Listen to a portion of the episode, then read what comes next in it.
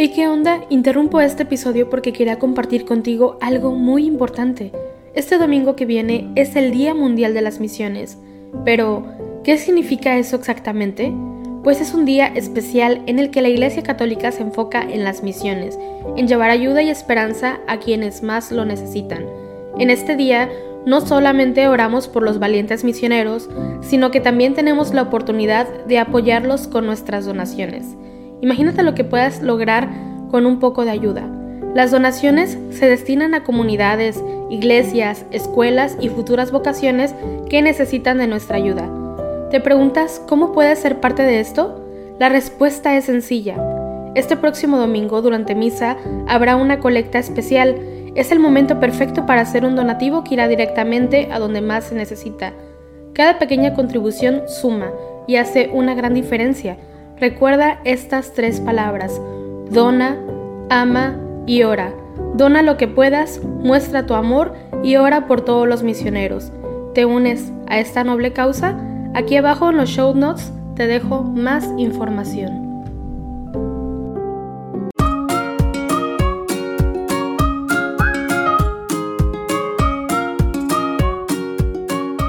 Hola, amor. Hola, cielo. Eh, tengo una pregunta. ¿Cuántas veces has visto a Gesed en vivo? Porque tú pasaste de ver a Gesed en vivo a participar en Gesed. Entonces, ¿en algún, cuántos conciertos o horas santas de Gesed has, has estado como público? Antes de conocernos, cuatro veces. O sea, antes de estar casados, Perdón, sí, antes de estar casados, sí, cuatro veces. cuatro veces. Ujú.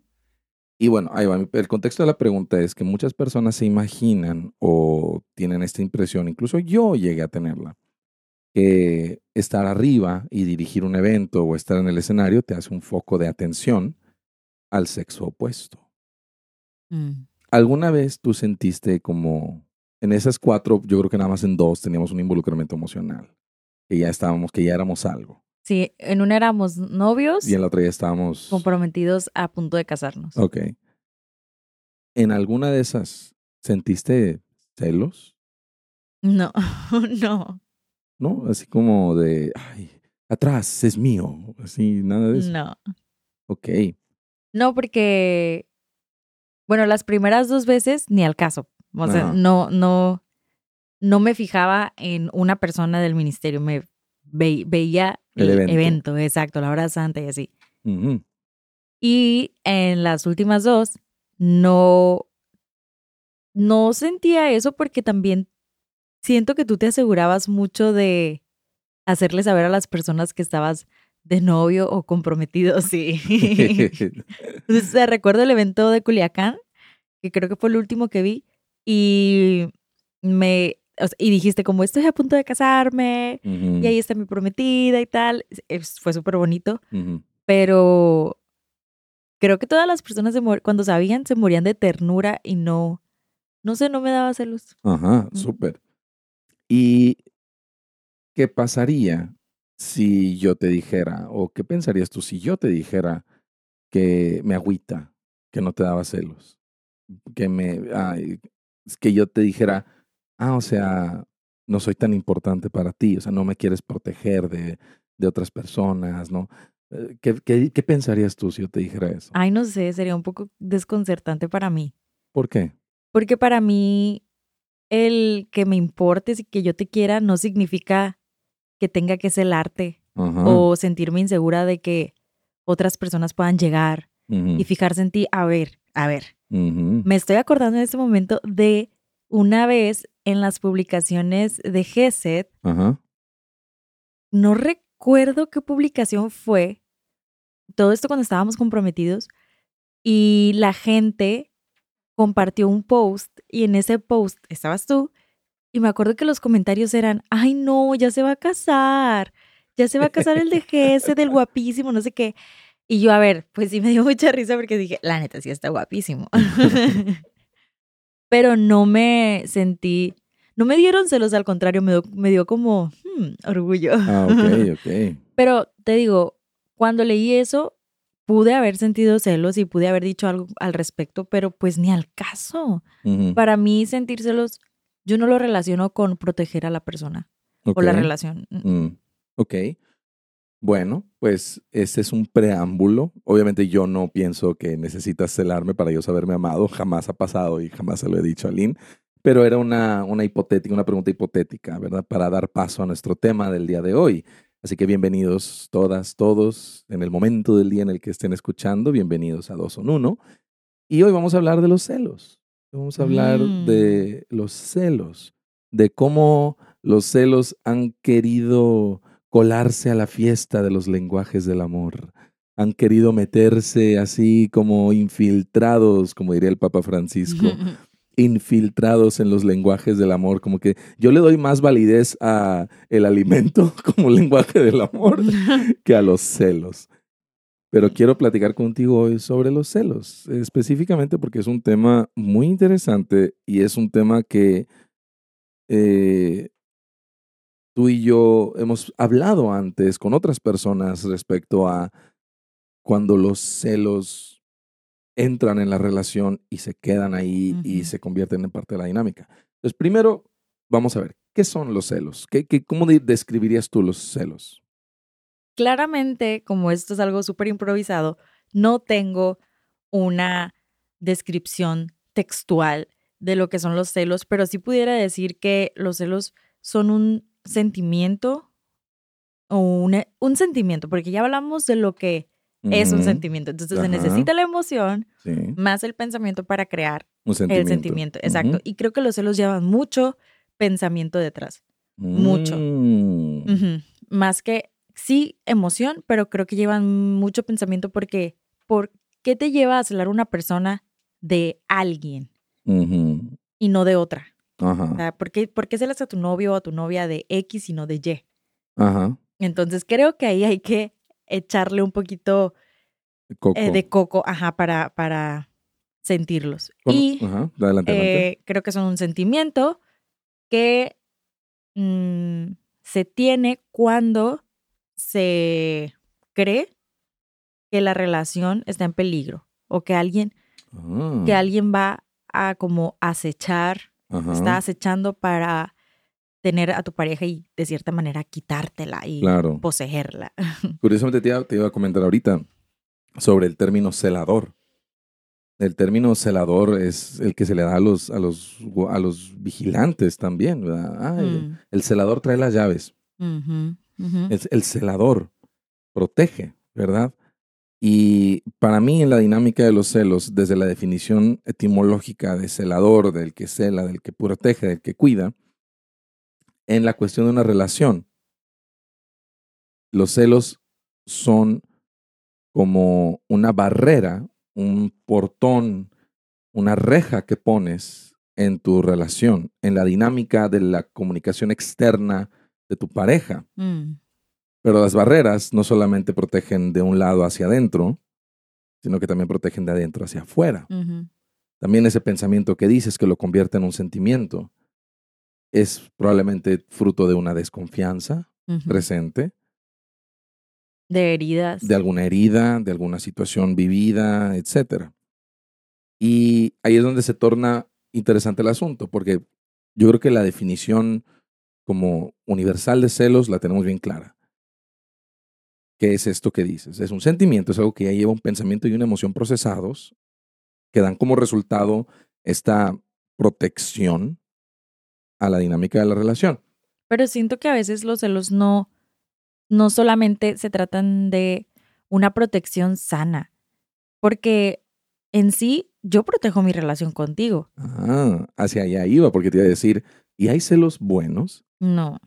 Exactamente, porque por algunas personas saltan de la desconfianza a los celos, hacen la transición automática de desconfiar a celos. Cuando creo yo que hay otras maneras más sanas de resguardar la relación, de protegerla o de restaurar confianza, de restaurar la confianza. Eh, si es que es el caso en el que se puede hacer, restaurar esa confianza. Mm. Pero el Es- punto es que yo tampoco creo que los celos sean un punto de automático, luego, luego, ah, me pasó esto, celos, inmediatamente. No creo que sea la opción más No. sana. Pero justo ahorita que lo estabas diciendo me puse a pensar y tal vez los celos en sí, si te digo, no conozco la raíz, no conozco el origen de la palabra ni, ni su... eh, Etimología. Claro, no, no la conozco. Pero si nos vamos a lo mejor a, a, la raíz, probablemente celo significa proteger es, eso que dijiste, de poner esas, eh, esos, esos límites, esas barreras. Ajá. Si es así, los celos de cierta manera pudieran tener una connotación positiva porque tú estás de cierta manera como protegiendo el que alguien entre o alguien salga o algo, no solo a alguien, algo también. Pero cuando ya se convierte en una obsesión, creo que ahí ya los celos no son celos. Ajá. Porque fíjate que en la etimología, celo viene del griego celus, que también es la raíz de celote. Como podemos definir a Simón, uno de los discípulos de Jesús, que era más extremista. En The Chosen deciden poner una, una, serie maravillosa sobre los seguidores de Jesús que les recomendamos ver. En The Chosen ponen a Simón el celote como un extremista eh, que luego se convierte en la presencia de Jesús. Pero el término celote viene de eso. El término es un derivado de eh, celos, con Z, que es ardor, eh, emulación o derivado de sane.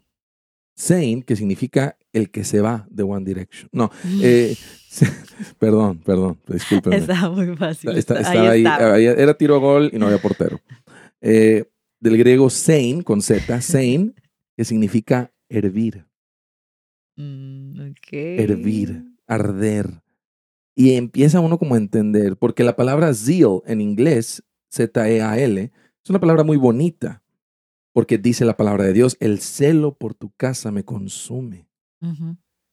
O sea que hay un celo bueno, pero no es el que aplica a las personas. Yo puedo tener celo por una circunstancia, una situación o la casa de Dios, ¿verdad? Un celo, me eh, ardo. Celo, por el evangelio, celo por, Celo por el, cal, eh, ajá, el, cálcense los pies con el celo por Exacto, tienes razón. Eh, entonces, ese celo de que quiero protegerlo, de que lo cuido, de que lo resguardo, ahí sí entiendo celos.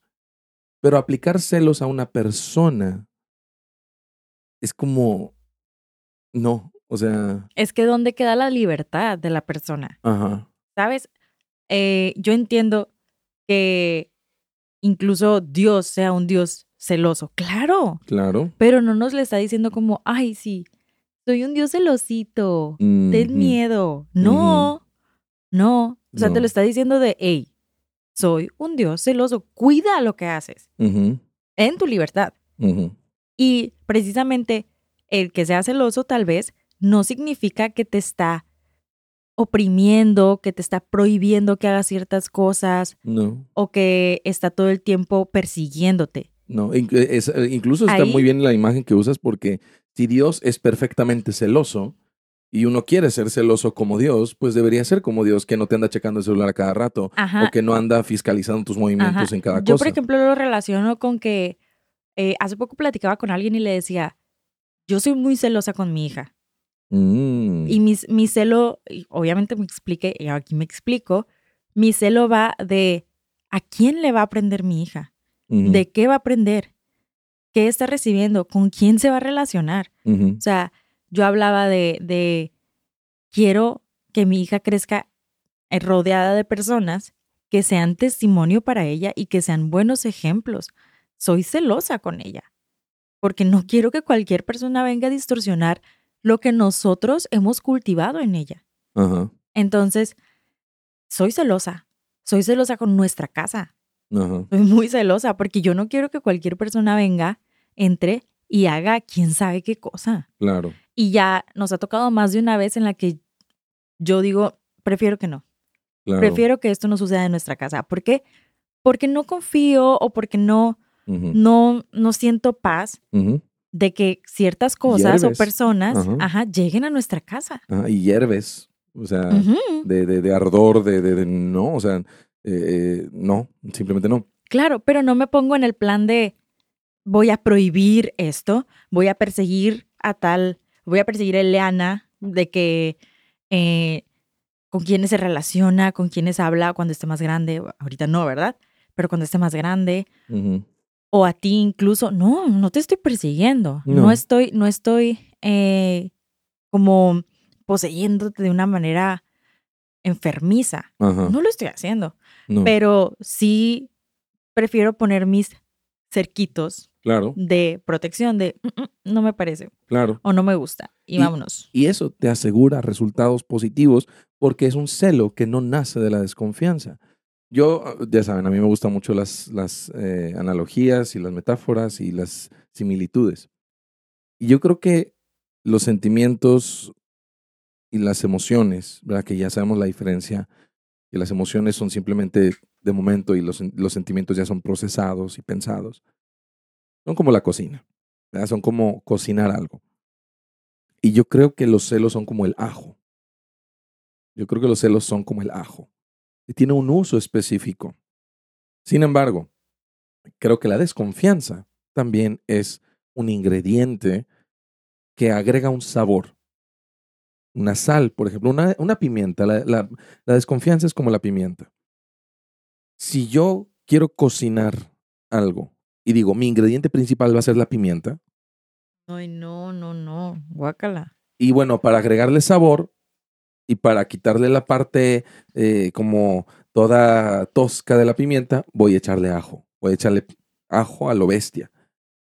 Pues no, o sea, estoy creando una receta basada en la desconfianza. Pero si yo digo, el ingrediente principal de, esta, de este platillo va a ser eh, este filete. Y quiero que este filete quede bien. Quiero que cuando se selle, eh, se le incruste un sabor a la orilla, porque el, esto, el otro, el aquello. Bueno, entonces puedo echar un poco de pimienta, echar un poco de sal, poner ajo, pero al ajo lo que yo siempre hago es diluirlo en mantequilla. O sea, darle como un uso apropiado a los celos, en donde aplica, en donde entra, en donde yo soy celoso de ti como mujer, de que no pienses que tienes que ir sola a alguna vuelta donde yo pueda acompañarte, no porque no puedas, sino porque a ciertas horas puede ser peligroso, de darte la mano cuando caminamos juntos, simplemente porque si pasamos a un lado de un grupo de hombres y tú ya me has dicho que cuando vas sola a ciertos lugares de repente te hacen comentarios o te, que se te quedan viendo y te desagrada, yo prefiero estar ahí presente no por ti, no porque desconfío de ti, sino porque es una manera de protegerte. En mi manera muy hombre de ver que no invade ni es violento, porque no me pongo tampoco en modo macho alfa, sino simplemente me pongo a tu lado, te abrazo, te doy la mano, camino contigo. ¿Verdad? Está la mantequilla de, del amor, de, de, de que esto lo estoy haciendo como una deferencia para ti. ¿Me puedo exceder? Sí, y ahí es donde se puede poner desagradable el asunto de no voltees a ver eso o lo que fuera. Sí, es que cuando ya empiezas a invadir la libertad del otro, ahí es cuando ya se, se empieza a poner feo el asunto. Exactamente. Donde los celos ya no son, no, o sea, nunca pasan a ser un lenguaje del amor, pero pasan directamente a ser un lenguaje en violencia. Sí, porque estás desconfiando de la otra persona sin tener motivos, solo porque tú crees que algo pueda suceder. Y bueno, en algunos de los casos, hay otros casos en los que sí, ya hay un antecedente, ¿verdad? Pero en la mayoría de los casos no ha sucedido algo y estás tú persiguiéndote. Estás tú creándote escenarios que no son reales. O sea, ¿cuántas veces hemos sabido de personas que, oye, salí en una foto con 10 gentes más y había X persona y mi novio me celó a tal grado en el que pensó que yo le estaba siendo infiel porque salía con otra persona en una foto. en una foto grupal, por ejemplo, que no te comprometen absolutamente nada, pero qué tan, eh, qué, pues no quiero usar la palabra enfermo, pero qué tan posesivo tienes que ser para pensar que tu pareja te está haciendo infiel solo por ver una foto. Exacto. Un- y una foto que no tiene, eh, que no tiene huella de infidelidad. Ajá. ¿A qué voy con todo esto? Voy a que cuando los celos empiezan a privar la libertad de la persona, ahí se convierten en un problema. Mm, En cuan- cuando te empiezan a decir, no mires a este, no hables con tal, no hagas esto, no te pongas tal cosa, no vayas a tal lado, ahí ya son un problema, porque le estamos también quitando la oportunidad a nuestra pareja de probar su fidelidad y su lealtad hacia nosotros. Entonces, ¿por qué tenemos que invadir a la otra persona como si fuera posesión nuestra? No es nuestra posesión. El- y el hecho de que alguien quiera estar en una relación con nosotros es un privilegio. Y a veces pienso que un privilegio inmerecido. Sí. Porque el hecho de que alguien renuncie a todas, a lo mejor a tus, todas sus otras opciones, que renuncie a su soltería, que renuncie a lo que tú quieras, por estar con nosotros, por amarnos, por dedicarnos tiempo, por buscar hacernos felices todo el tiempo, eso es un privilegio, eso es un don, eso es un regalo. Así es. Entonces, ¿por qué tenemos que perseguir a la otra persona y obligarlos a que nos den ese regalo? Exactamente. Exactamente. Y usualmente en una relación sana, ¿verdad? Entre dos personas, usualmente los que van, o sea, usualmente lo que va a venir a interrumpir esa armonía van a ser cosas de fuera. Y, y si, yo te preguntara, ¿tú crees que Jesús era celoso? La respuesta correcta es sí. Claro que lo era. Agarró su, su agarró una correa y, y sacó a todos los vendedores del templo Ujú. a chicotazos. Y los apóstoles acordaron, el celo por tu casa me consume. Pero no se fue a tumbar el templo. Mm. Se fue a sacar a los que habían invadido alguna circunstancia o alguna situación. Entonces, por ejemplo, yo te digo que soy celoso de ti en cuanto a proteger eh, cosas externas que te hagan sentir mal, Exacto. Eh, de eh, cuidarte. de celar en cuanto a protección y muchas cosas, muchos otros temas que bien pudiéramos abordar en este podcast, en otros episodios, muchos temas tienen que ver con el mal uso que le hemos dado a los nombres de las cosas pero bien el celo aplicado como Dios lo quiere es más un tema de protección y seguridad que un tema de desconfianza. Pero ya una, un abuso de desconfianza llamado celo no puede considerarse una manera de amar a la persona. No, no. Y mucho menos, ahora pasando un poquito al otro lado, de quienes creen que necesitan experimentar esos celos de su pareja para saberse amadas o amados. Ahí hay una herida. Ahí hay un, ajá, sí, seguramente, que, que no se está sanando, Ujú. sino que se está eh, maquillando, ni siquiera atendiendo. No, Dijeras pues, tú, tienes un balazo y le quieres poner un curita. No, No. estás, tienes un balazo y le quieres hacer un tatuaje alrededor para que se vea bonito. quieres seguirlo eh, hiriendo, sea, Ujú. quieres seguir lastimando eso. Y puede ser una herida de abandono y por eso necesitas constantemente que alguien esté persiguiéndote, que alguien esté ahí confirmándote que, que le importas. Puede ser una herida de desconfianza, Sí, de traición. sí. Y, la, y las heridas, como diría el Papa Francisco en este documental maravilloso de Amén, las heridas son adjetivos y no podemos definir a las personas por sus adjetivos. No, para y, nada. Y cuando uno se quiere definir a sí mismo por sus adjetivos, en esas circunstancias es en donde quieres alimentar de manera insana, por así decirlo, eh, con los celos de tu pareja o tus propios celos, como queriendo decir, no, no, no, no, yo te tengo celos, por, o sea, yo tengo celos y con los celos te protejo porque te amo. Ese argumento, por más bien intencionado que pueda llegar a ser, confiando y dándole el beneficio de la duda a la persona de que esa genuinamente cree que es la manera en la que puede expresar amor, ese argumento choca contra sí mismo, porque los celos controlan y el control quita la libertad y la libertad no genera confianza y sin confianza no hay amor. O sea, es una cadenita muy natural. Hay maneras de atender, de cuidar y de sanar el tema de los celos. Ujú. Eh, cuando uno los experimenta o cuando uno piensa que, que empieza a sentir celos por una u otra cosa, los celos, lo escuché en alguna frase que era, en, en algún lugar lo leí que decía, los celos son ceguera. Y la, y la cura es abrir los ojos. Muchas veces los celos brotan de una falta de perspectiva, de no ver realmente qué es lo que tienes enfrente de ti. La persona con la que estás es una persona que jamás te haría daño ni permitiría que algo externo haría daño. Porque los celos correctos, el celo, vamos a llamarlo de esa los celos son los malos. El celo es el correcto, es el bueno. Entonces, el celo, lo padre de una dinámica de noviazgo sana, es que el celo es no mutuo, pero es en conjunto. El celo de una relación lo protegen los dos, Claro. no uno, no. ya hay- cuando eres celador, cuando, no, no, no, no, yo voy a proteger esta casa. O sea, si tú, lo que acabas de decir de Leana, si tú no me dejaras a mí participar de esa dinámica de proteger a la niña, serían celos. Claro, porque la estaría incluso celando de ti. Exactamente, exactamente.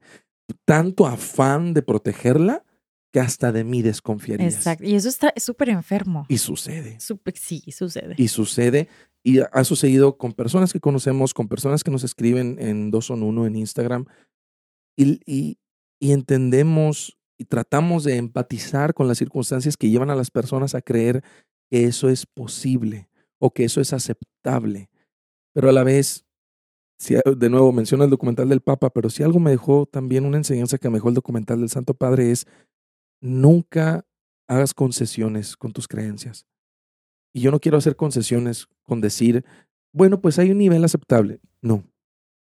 Yo creo que los celos son un punto no negociable en una relación. Y creo que el celo se debe manejar en pareja, de proteger juntos, de hacerlo en conjunto. ¿Me Y- explico? Claro, y cabe aclarar también que hay circunstancias muy distintas a las nuestras.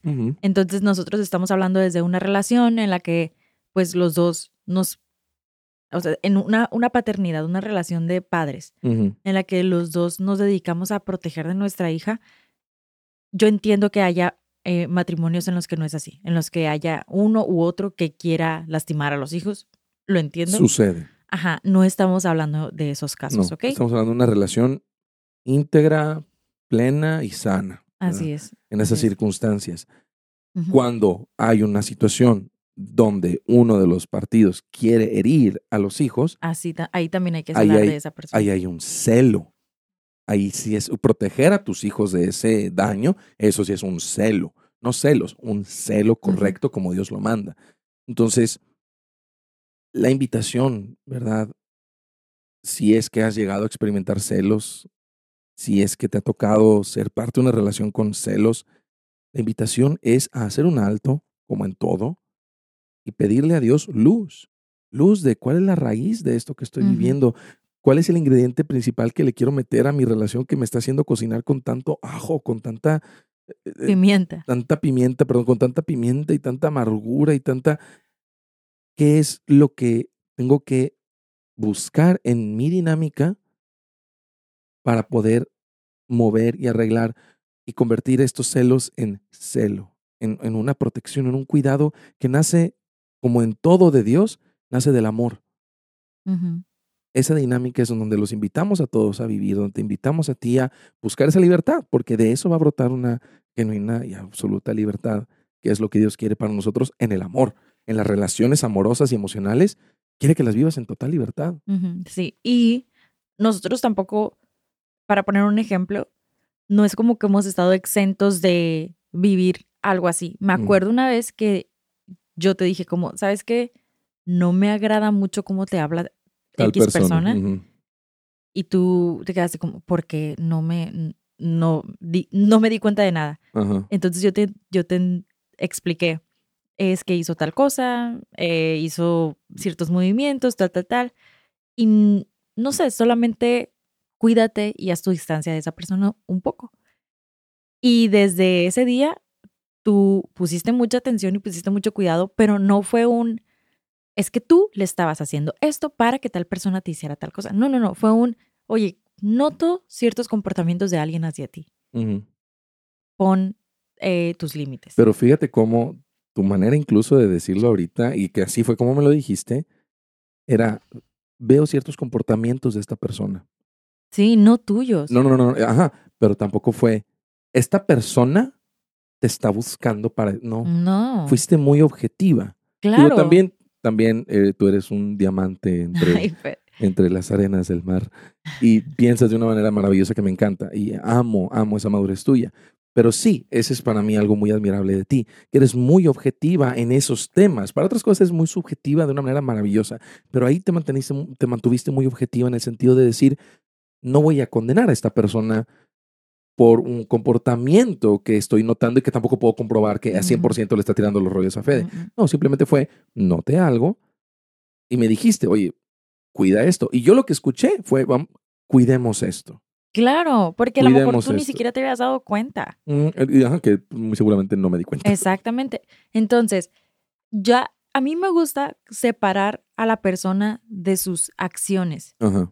No voy a decir que una persona estaba, eh, no sé, es que es así y es una tal, tal, tal y es un tal, tal, tal, tal, tal porque estaba haciendo esto. No, claro que no. Noté estos comportamientos.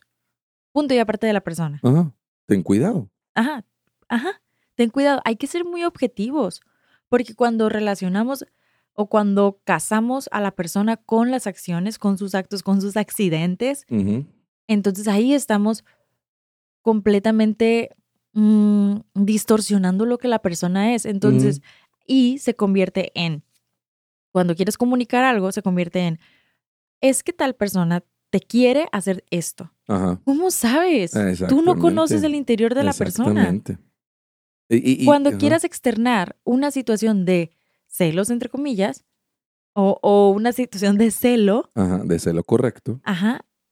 Tienes que hablar de hechos concretos, no cosas que tú crees que van a suceder. No cosas que tú eh, estás em, etiquetando a la persona. No, no le pongas adjetivos a la persona. No, no, no, no, no. Habla de las cosas que hizo, del, ajá. del hecho. Porque ay, es cuando se, siento que se, yo siento que es cuando se violenta todo, cuando se distorsiona. O cuando no se expresa de manera objetiva lo que esperas de tu pareja al respecto. Porque tú me dijiste, haz tu distancia. Fuiste muy directa. No fue como, oye, noté esto de, noté estos comportamientos de tal persona. Ajá. No, pues, pues tú sabrás. No. Es, ahí es de cuenta también es como una a ver qué haces. Claro, es ponerte una soga en el cuello porque independientemente de lo que hagas no me va a gustar. Porque tú no sabes leer mi mente y no vas a hacer lo que yo estoy esperando. Exactamente. Entonces, si yo quiero proteger nuestro matrimonio, nuestra relación, nuestro noviazgo, lo que sea, tengo que ser objetiva con lo que quiero, con mis expectativas. Oye, yo espero que nadie se sobrepase contigo ok, haz tu distancia con tal persona porque si seguimos con estas actitudes puede suceder eso. Ajá. Puede suceder. Sí. Haz tu distancia. Sí, totalmente. Pero eh, si, si espero a que tú adivines qué es lo que hay en mi cabeza, no, no. vamos a tener problemas cada vez que veas a esa persona. Totalmente. Y ahí ya, o sea, ya echamos a perder la relación porque nos vamos a crear un conflicto constante e innecesario. Así es. Por eso el celo también podemos agregarle como adjetivo al celo correcto la verdad. O sea, la verdad, en, en el celo, en la protección, es vamos a protegernos de lo que es verdad, no de, eh, mm. no de ideas, porque... De las potencias, de, lo que pudiera suceder. Vuelvo a citar al Papa Francisco, que la verdad, o sea, he leído sus encíclicas también, pero por Dios vean este documental. Está buenísimo. Donde dice, esa es tu idea, pero no necesariamente es una idea verdadera. Uy, no, no, no, me encantó, me encantó, porque es, ajá, tienes ideas, pero las ideas no necesariamente son verdad. Y los que conocen eh, la cueva de Platón saben de lo que estoy hablando. Saluda al filósofo George. Vamos a proteger nuestra relación de, la, de las cosas que son verdad. Viene la lluvia porque vemos nubes negras, Prefiero que... Con truenos y con, rayos. Con truenos y con rayos. Y nos prevenimos y nos cuidamos y nos protegemos. No llovió. Ok, no pasa nada, no llovió. Big deal. Pero estás eh, soleado sin una sola nube en el cielo y poniendo paraguas en todos lados. Es que va a venir la lluvia. A ver, ¿de dónde viene esto? O sea, no, es que donde yo vivía se inundó todo y nos morimos todo. Ah, ah, ok, ok, entiendo, pero a ver, mira, voltea a ver la verdad. Entonces, el celo en una relación que protege, que cuide, que resguarda, nace del amor, nace de la objetividad, nace de la verdad, de lo que está de frente. Y entonces pedirle a Dios poder sanar las cosas que, que nos hacen pensar que los celos malos son necesarios o buenos. Y de pedirle a Dios luz para que podamos ver la verdad y podamos resguardar nuestra relación, crear una familia con un celo por sí misma, por un celo por sus hijos, por un, con un celo por Dios presente y de ahí utilizar el celo como Jesús lo utiliza para proteger su casa. Que no se convierta en cueva de ladrones. Eso, es, eso es celo. Yo pudiera decir que mis papás tuvieron celo. Y fíjate, de nuevo, separamos a la persona de la acción. Yo no hubiera dicho, mis papás son celosos. No. No, no. Jesús no era celoso, entonces me corrijo a mí mismo. Jesús no era celoso, Jesús tenía celo. Muy diferente, muy diferente. No, no le adjudiques adjetivos innecesarios como parte de la identidad de una persona. Innecesarios. Apasionado, sí, necesario y muy bien descriptivo y explicable y desarrollable. Celoso, no. O sea, no apliques un adjetivo innecesario para algo que se puede explicar de una manera en donde los actos de la persona tienen una justificación verdadera. Pero si sí es celoso, es por celos malos. ¿verdad? Es porque sí hay una enfermedad o una herida o una situación que tiene que arreglarse, que se puede sanar, que se puede arreglar. Qué maravilla. ¿Algún otro pensamiento final? No, ninguno. Perfecto. Bueno, sí. A ver. Que creo que para la persona que es perseguida, debe ser muy agobiante, muy agobiante para la persona que es celada. Porque la, imposibilitas completamente. Entonces la dejas indefensa. Ahorita que ponías el ejemplo de la lluvia y decías, ¿de dónde viene esto?